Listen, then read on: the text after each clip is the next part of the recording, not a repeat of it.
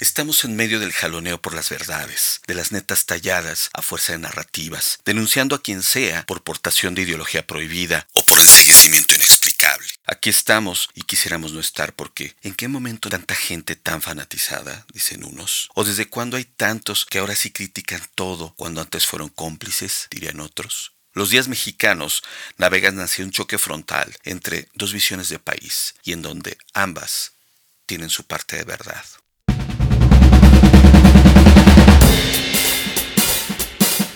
Asimetrías.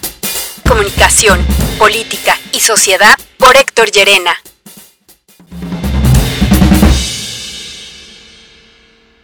Y es que a estas alturas de la crispación, nadie de uno u otro bando se atreve a levantarse de su mullido sillón de certezas y, con un pequeño esfuerzo, asomarse por encima de la barda. ¿No será que los de junto tendrán alguna buena razón para sentir lo que sienten, de pensar como piensan? Y no me refiero a los líderes interesados, ni a los tuiteros rabiosos, sino a los demás, que asienten sinceramente cuando se les dice algo que cuadra con lo que creen, o cuando ejercen su derecho a mandar a chingar a su madre lo que una y otra vez sigue pasando en sus días, de su lado de ese muro hecho de realidades y emociones. Nadie se atreve a asomarse del otro lado sin darse explicaciones bobas y simplonas como es que temen perder sus privilegios o es que como les dan su dinerito cada mes, como no, y nos tachamos de aspiracionistas y racistas o de analfabetas atenidos. De ambos lados hemos comprado una burda caricatura del otro, hecha del tamaño en el ojo que hoy amplifica la conversación pública. Al final, todos tenemos derecho a defender al México que tenemos en la cabeza.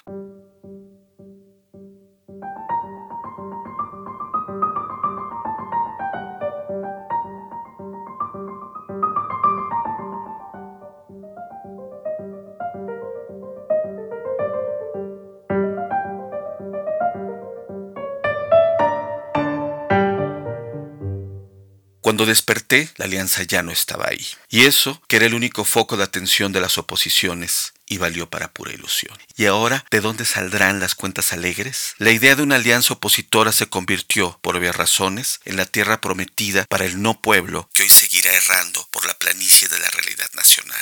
La alianza era una posibilidad que generaba una esperanza poderosa a partir de pensar en algo así como un huracán de indignación que arrancaría de sus cimientos a los recién llegados al poder. La alianza, ya se vio, era solo un vehículo de la política, esa en la que siempre nos dijeron los descreídos que es de unos cuantos y en quienes no se puede confiar. Ojalá las oposiciones se estén dando cuenta del valioso tiempo que perdieron apostándole únicamente a ir juntos como centro de su acción, porque en más de tres años no han podido diseñar un plan de avance, una causa atractiva y convocante, una narrativa competidora, ni una maqueta del país que jale a esos y esas que hoy el discurso mañanero no lo refleja. Porque como dijera Pierce Brosnan, es muy difícil mantener una relación basada únicamente en la desconfianza.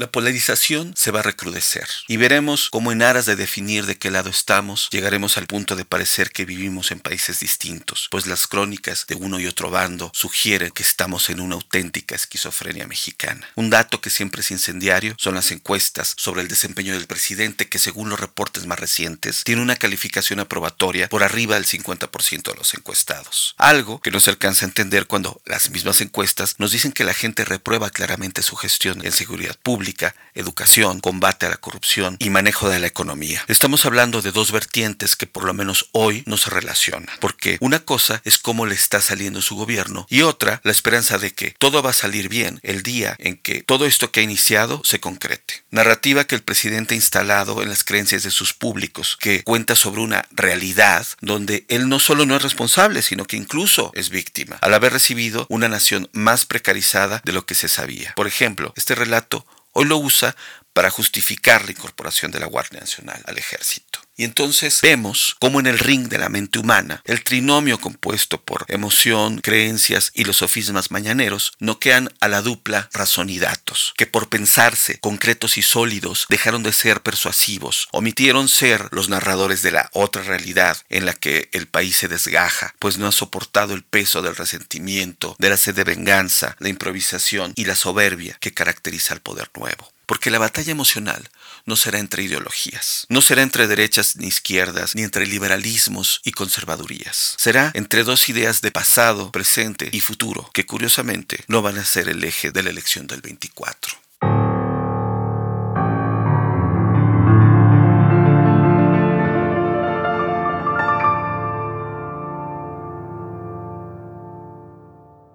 Y si vuelve a ganar Morena, ¿cuál es el plan de las oposiciones? El poder no consiste en golpear siempre o con frecuencia, sino en golpear oportunamente, diría Balzac. ¿Volverán las oposiciones a jugarse el todo o nada por la presidencia o hay otras formas de ganar perdiendo? Porque pareciera que quienes están en otra lógica son la mayoría de los políticos, que hoy juegan al corto plazo, al análisis de camarilla y a las decisiones que no van más allá de sus entornos de grilla y acuerdos. Será en 2023 cuando Morena escoja a su candidato o candidata a la presidencia en que estará en juego qué tipo de López Obradorismo es el que va a continuar. Porque en 24 lo que realmente se definirá es si quienes no coinciden con la 4T tienen forma de hacer valer su voz, de defender su idea de futuro y si de una vez por todas van a ser tomados en cuenta en las decisiones de este país.